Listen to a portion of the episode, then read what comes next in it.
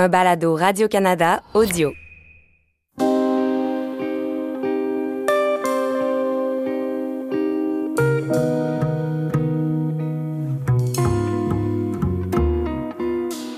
m'appelle Aline Diaye, alias Webster. Je suis artiste hip-hop et passionné d'histoire. Moi, c'est Cher Ndiaye, professeur de sciences politiques à la retraite et père de Webster. Vous écoutez Résistance, la vie de Shadrach Minkins. Né esclave aux États-Unis, mort en homme libre à Montréal. Épisode 4, Destin possible, le marais.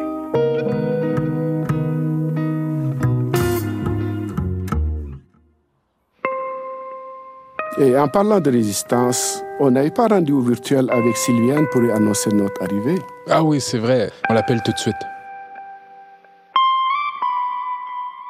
Ça, c'est quelques jours avant de partir pour notre périple de Norfolk en Virginie jusqu'à Montréal, pour reconstituer l'histoire de Shadrach Minkins. Sylviane? Oui, Bonjour. Comment allez-vous? Euh, bien, merci. Et vous? Ça va, ça va, Ferek, c'est tout ce que je sais. Un peu plus, mais pas beaucoup. On est à la même, à la même, au même niveau. de- Ah, ouais, d'accord. Bon. J'ai donné des cours, j'ai tout fait, mais il est allé au Sénégal, il en arrive. Il se débrouille, mais pas toujours. Ouais, moi aussi, j'arrive à comprendre un petit peu quand les gens parlent, mais bon, euh, ça reste très, très, très primaire. Mais en tout cas, ça me fait énormément plaisir de vous voir.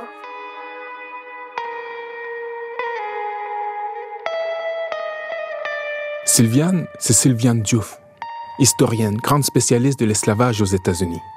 Comme moi, son père est sénégalais.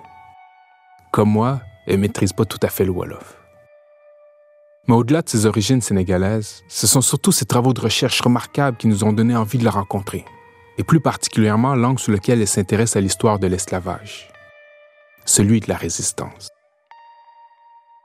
Ce qui me semble le plus intéressant dans l'histoire de l'esclavage, c'est la résistance. Parce qu'ici, bon, c'est toujours présenté en fait comme euh, les gens sont des victimes, et effectivement, c'en était, mais il y a aussi toute une autre histoire. Et ça, euh, on n'en parlait pas parce que les gens, en fait, euh, ils étaient censés être contents de leur sort.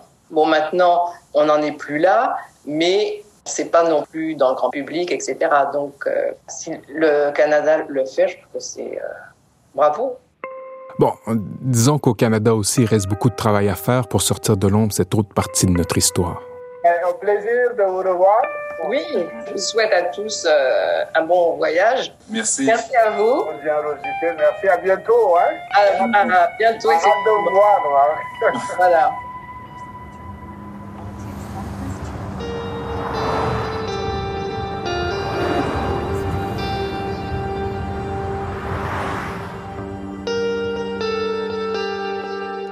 Avec mon père, on passe notre temps à s'échanger des livres sur l'histoire de l'esclavage. Il y a un livre de Sylviane Diouf qui a particulièrement capté notre attention. C'est Slavery's Exile, l'histoire des marrons aux États-Unis. Les marrons, c'est des esclaves fugitifs qui vivaient cachés dans des lieux difficiles d'accès, parfois même pendant plusieurs décennies. Comme je l'ai déjà mentionné, Shadrach a décidé de prendre sa destinée en main, d'échapper à l'esclavage. Et une des options qui s'offrait à lui à ce moment-là, c'était de se réfugier dans le fin fond des marais de la Virginie. Pour voir à quoi ça pouvait ressembler, avant d'aller rencontrer Sylviane, on part vers le Great Dismal Swamp, le grand marais lugubre. Là, on va au Great Dismal Swamp, une région marécageuse qui a servi de refuge pour les gens qui fuyaient l'esclavage, qu'on appelle les Maroons. Les marrons fuyaient ou individuellement ou euh, par euh, petites familles dans des lieux difficiles d'accès comme des montagnes, euh, dans des, forêts, des marais dans le cas de celui-ci. Le concept des marrons est très associé ailleurs qu'aux États-Unis, c'est-à-dire que on parle beaucoup des marrons jamaïcains qui étaient en guerre contre le gouvernement colonial britannique et qui ont été exilés en Nouvelle-Écosse, au Canada. Il y a eu des marrons en Martinique, en Guadeloupe, euh, Haïti ou du moins Saint-Domingue avant la Révolution, et ju- jusqu'au Brésil. Toutefois, on a rarement associé le concept de communauté marronne aux États-Unis. Mais pourtant, il y en avait. Et dans ce qui s'appelait le Great Dismal Swamp, qui s'étend au-dessus de la Virginie et de la Caroline du Nord, ben, il y avait ce type de communauté. Donc, c'est ce qu'on va voir un peu, les conditions de vie, puis de quoi pouvait avoir l'air ces zones marécageuses. C'est des endroits où euh, des gens pouvaient vivre très, très longtemps, hein, enfermés. Parce que selon les euh, documents consultés, il y en a qui pouvaient vivre jusqu'à 40 ans à l'intérieur de ces communautés.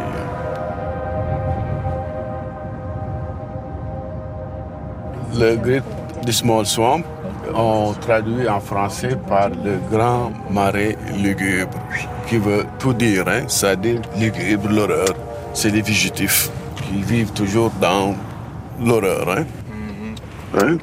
Et là, en plus, on est sur la route, là, mais vous imaginez pas de route où il n'y a que des arbres, que des hautes herbes. Euh, on peut comprendre la notion de refuge quand on voit tout ça. On est enfermé là, quelque part enfermé dans la nature. Hein.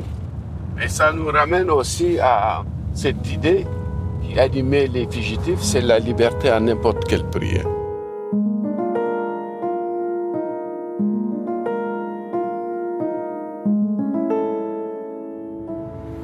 Sylvain Diouf qui parlait d'une famille qui sont restés 15 ans dans le Great Dismal Swamp. Et dans ces 15 années, ils ont eu 15 enfants juste accoucher dans, dans ces conditions-là, élever des enfants. Et ce qu'elle disait, c'est que ces gens, ils sont libres, mais sont condamnés à vivre dans une vie de murmure. Parce que même quand les enfants pleuraient, il fallait qu'ils cessent de pleurer ou qu'ils pleurent discrètement, parce que tout bruit peut attirer l'attention, peut euh, amener les chasseurs euh, d'esclaves euh, jusqu'au lieu de refuge c'est une vie qui, qui demeure difficile, mais au moins, c'est la vie que les gens ont décidé, c'est-à-dire qu'ils ont récupéré leur agentivité. C'est-à-dire? Ils ont récupéré leur capacité d'agir. Donc, ils sont plus à la merci euh, d'un autre être humain qui prétend les, les posséder et en faire ce qu'ils veulent. Euh, vendre les parents d'un côté et les enfants de l'autre. Il y a un homme qui, lui, sa famille avait été divisée en trois plantations différentes et lui s'est enfui et aller chercher chacun des membres de la famille dans les plantations et se sont tous rassemblés dans le Great Dismal Swamp. Puis ils ont, ils ont vécu ensemble ici.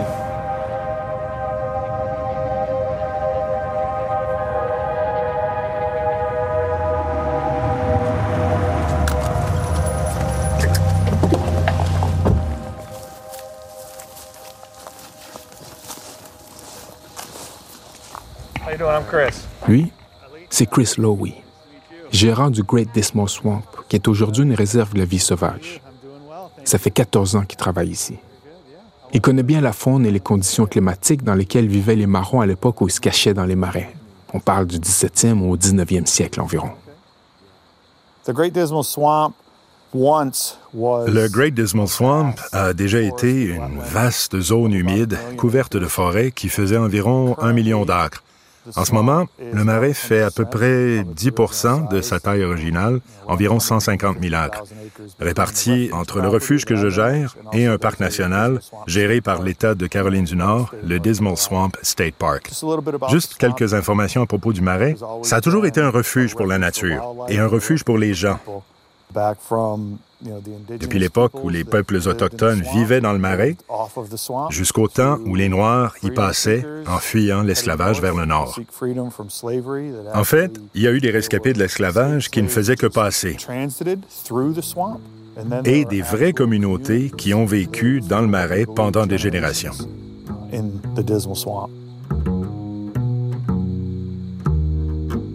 C'est quoi les conditions naturelles ici dans le swamp par rapport aux saisons, par exemple, pour nous donner une, idée des conditions dans lesquelles euh, les fugitifs vivaient ici. Étant donné qu'on est au milieu de la région atlantique, euh, il y a des saisons dans le marais. Si on commence à l'hiver, ben, c'est froid, évidemment. Aujourd'hui, il fait environ 1 degré, et cette nuit, il faisait environ moins 3, donc ça gèle. En plus, d'habitude, c'est la période la plus humide de l'année, ce qui doit être encore plus invivable si on habite carrément dans l'eau. Ensuite, il y a le printemps. C'est là que la vie se réveille dans le marais. il y a des oiseaux. euh, mais à partir du moment où ça se réchauffe, l'été est pas mal la période la plus épouvantable de l'année pour vivre ici dans le marais. Il y a plein de mouches, euh, d'insectes qui piquent, de tiques. Il y a des chiggers, des genres de parasites microscopiques qui vivent littéralement à l'intérieur du corps.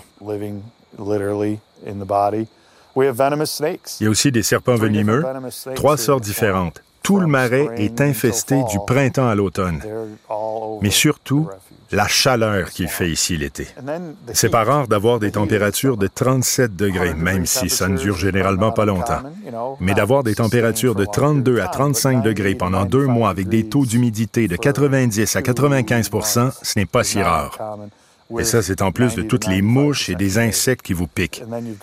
En tout cas, c'est l'expérience de mon équipe euh, pendant l'été. That's what my staff experiences in the summer. Chris Louis nous explique aussi que depuis environ cinq ans, les visiteurs sont de plus en plus intéressés à en apprendre sur le volet historique et la vie des marrons. Donc ici, le panneau d'interprétation euh, Resistance and Refuge euh, nous dit que dès les, les années 1680, il semble y avoir une présence de marrons euh, ici dans le Great Dismal Swamp. Et puis qu'à l'époque, quand les personnes s'enfuyaient, il y avait des annonces publiées dans les journaux. Et dans les annonces, on disait qu'on pensait que ces personnes pouvaient être dans le Great Dismal Swamp. On voit d'ailleurs une copie de cette annonce-là là, du Virginia Gazette euh, datant du 13 avril 1769. Et ce que je trouve intéressant, c'est qu'on met owners entre guillemets. Je dis toujours aux gens, mettez toujours propriétaire entre guillemets. Donc je suis content de le revoir ici. Et quand on dit à l'oral, on peut dire les soi-disant propriétaires. c'est ça, les, les soi-disant propriétaires ou les personnes qui se prétendaient propriétaires. Euh, Sheikh, pourquoi tu nous lis pas ça, toi? Only by experience can anyone realize how deep and dark and foul is that pit of abomination. Harriet Jacobs, 1861. Seulement par l'expérience euh, peut-on réaliser la profondeur, la noirceur de ce puits d'abomination, de ce trou d'abomination?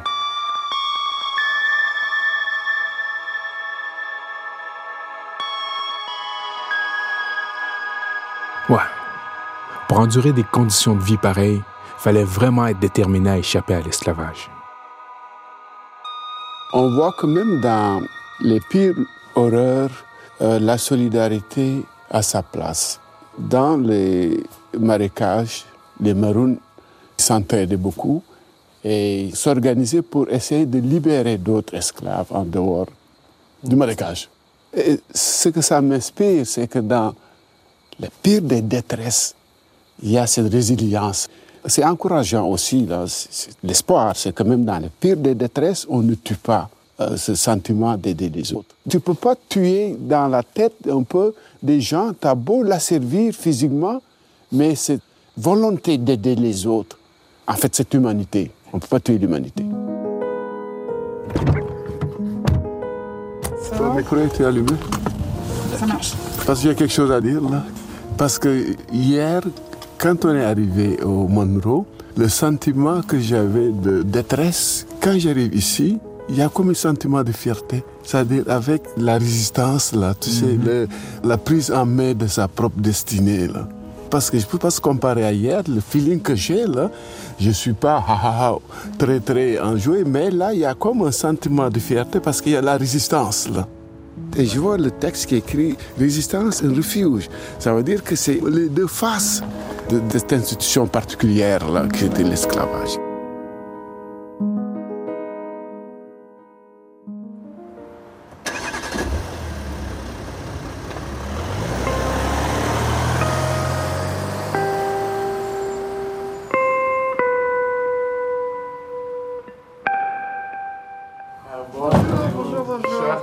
On est content d'être passé par le marais avant de rencontrer Sylviane. Sylviane Diouf, de son titre complet, est chercheur invité au Centre d'études sur l'esclavage et la justice à l'Université Brown. Avec elle, on parle de tout ce qu'on vient de voir. En fait, les, conditions de vie des marrons étaient extrêmement dures. Il fallait d'abord énormément de courage pour partir et s'aventurer dans un endroit aussi euh, sauvage. Et puis, pour ceux qui s'installaient vraiment sur place, il fallait aussi pouvoir cultiver un petit peu. Donc, il y avait aussi euh, tout ce travail de pouvoir défricher pour pouvoir construire euh, des abris, euh, se protéger des animaux, se protéger des insectes, trouver de la nourriture, être aussi le plus discret possible. Euh, par exemple, euh, il y a pas mal de marrons, que ce soit là-bas ou dans d'autres euh, endroits, qui ont été découverts à cause de la fumée quand ils cuisinaient. Enfin, je veux dire, c'est une vie très difficile.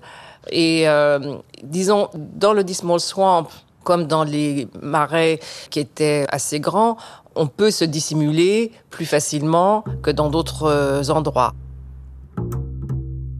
Parler des marrons, c'est se rappeler, comme le faisait Sylviane tantôt, que les personnes asservies étaient bien loin d'être des victimes passives. En fait, on ne peut pas parler d'esclavage si on ne parle pas de résistance. L'un va avec l'autre. Et euh, la résistance a commencé dès que l'esclavage a commencé, et même avant, parce qu'on peut parler de résistance en Afrique même, d'abord, et c'est très très important. Résistance euh, sur les navires, révolte, euh, conspiration, euh, etc. Et puis résistance dès l'arrivée, où on voit des Africains qui, deux jours après être arrivés, déjà s'enfuient. Donc euh, c'est un continuum depuis l'Afrique pendant la traversée, dès l'arrivée, et ça continue. Et sous des formes très différentes. Donc, effectivement, esclavage et résistance vont forcément ensemble. Quelles ont été les principales formes de résistance? Alors, il y avait vraiment eu de toutes sortes, hein, des résistances euh, passives, euh, faire semblant de pas comprendre euh, les ordres, faire semblant de pas savoir euh, se servir des outils, casser les outils. Par exemple aussi, euh, tuer les animaux, empoisonner les gens, l'infanticide pour ne pas mettre au monde des enfants esclaves, l'insolence qui paraît très peu mais qui en fait euh, démontre euh, d'abord un certain courage et puis le fait qu'on n'accepte pas d'être humilié, d'être euh, etc. Donc il y a cette résistance qu'on peut appeler plus ou moins passive et puis il y a les conspirations, les révoltes, euh, les gens qui simplement, tout d'un coup, après beaucoup de problèmes, euh, tuent le contremaître ou tuent le propriétaire, euh, etc. Donc c'est varié. Et ça dépend des circonstances. Et s'il y a des circonstances euh, favorables, une révolte peut avoir lieu, mais c'est très difficile à organiser. Donc le gros des résistances passe aujourd'hui inaperçu, mais en fait, c'est une des résistances quotidiennes et qui, euh, par le bas, minait en fait l'édifice. Bien sûr, quand on parle de résistance, on parle aussi de révolte. Et il y en a eu plusieurs aux États-Unis. Plus d'ailleurs de conspirations qui ont été déjouées que de révoltes euh, véritables. Et la raison aussi, c'est que c'était extrêmement difficile d'organiser des révoltes armées. Non seulement il fallait pouvoir rassembler euh, un nombre conséquent de personnes, mais il fallait aussi trouver des armes. Donc, euh, c'était pas du tout euh, simple. La plus grande révolte aux, États-Unis a eu lieu en 1811 en Louisiane. On comptait presque 500 personnes qui ont participé. Nat Turner, on en a beaucoup entendu parler. Ça semble être la grande révolte dont on parle, etc. Mais la raison pour laquelle on en parle, c'est parce que plusieurs Blancs ont été tués. Alors que la plus importante au niveau du nombre de personnes impliquées, c'était donc la révolte en Louisiane en 1811. Les résistances quotidiennes, la fuite, les révoltes armées. Certaines personnes pourraient se demander pourquoi c'est important de raconter ces histoires-là. Pour notre part, mon père et moi, on sait très bien pourquoi. Mais on est curieux de savoir ce que Sylviane en pense. C'est ça mon problème dans tout ça depuis le début, c'est que on se pose jamais la question de savoir quand on étudie, euh, l'histoire euh, du Canada ou l'histoire de France. On se pose pas de question de savoir si ça c'était important, si ça ça l'était pas, etc. J'ai du mal à répondre à cette question. Je suis même toujours euh, en fait contre cette question. Donc à chaque fois qu'on parle des communautés noires, la question revient pourquoi est-ce que c'est important de parler d'eux? Bah, c'est important parce que ça fait partie de l'histoire, c'est leur histoire. Et leur histoire en tant que communauté, l'importance que ça a eu dans le pays, l'importance que ça a eu sur la société en général, l'importance que ça a eu sur euh, ce qui s'est passé à ce moment-là, mais ce qui continue à se passer aujourd'hui. Tout ça, c'est important. Et c'est fondamental et on doit le connaître. Ça s'est passé. Et ce qu'on veut, c'est savoir comment ça s'est passé, pourquoi ça s'est passé, qui étaient ces gens, de la façon la plus profonde. On peut mettre, disons, de la chair sur ces personnages. C'est pas seulement une masse inconnue de personnes euh, dont on peut rien savoir. Et c'est important de redonner de la vie, même si c'est simplement des fois un nom.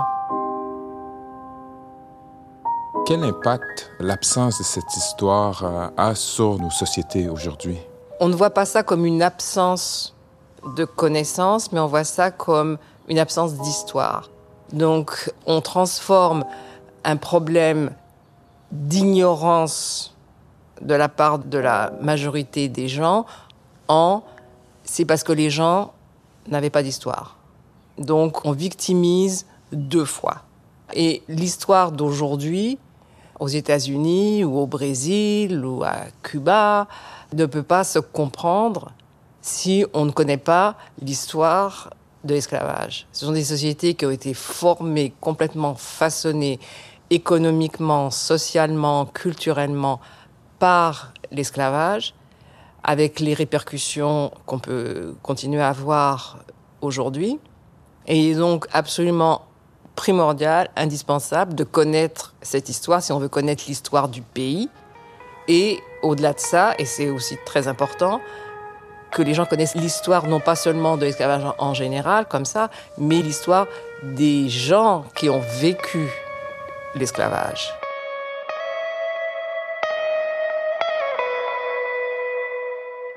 Par exemple, à travers l'histoire extrêmement mouvementée de Shadrach, on peut comprendre toute une partie de l'histoire des États-Unis et de l'histoire du Canada. À travers lui, on peut voir l'histoire de la résistance des esclaves et on peut voir également comment la lutte contre la résistance des esclaves a été menée par tous les moyens, moyens étatiques, euh, moyens des gens même ordinaires qui aidaient ou qui dénonçaient les personnes euh, en fuite. On peut voir aussi les questions de relations entre États. Il y a vraiment tout un pan d'histoire à travers sa vie d'hommes asservis, puis d'hommes euh, en fuite, puis d'hommes euh, libres, qui nous permet de comprendre à travers simplement une seule personne un peu l'itinéraire social, historique, culturel de toute une partie finalement de l'histoire et des États-Unis et du Canada et des populations noires dans chaque pays. Alors, que ce soit la plantation ou le marais, l'avenir de Shadrach est incertain. Mais il y a toutefois une troisième option chaque instant un peu plus. Comment s'émanciper, ne pas juste rester à sa place. J'ai les quais, je les connais par cœur. savoir qui fait quoi, capitaine ou débardeur. Qui prend combien, qui le fait par militance, qui peut me hisser à la cale et me cacher parmi les caisses. Certains ont pris les rêves, pour ma part, moi j'ai vogué sous le pont dans le noir. J'ai failli suffoquer. Liberté au goût de l'air m'a installé. J'ai dû risquer ma vie afin de me réinstaller, mais à quel prix?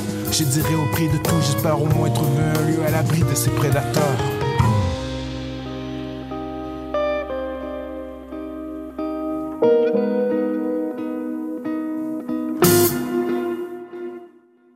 Écoutez les meilleurs balados sur l'application Radio-Canada Audio.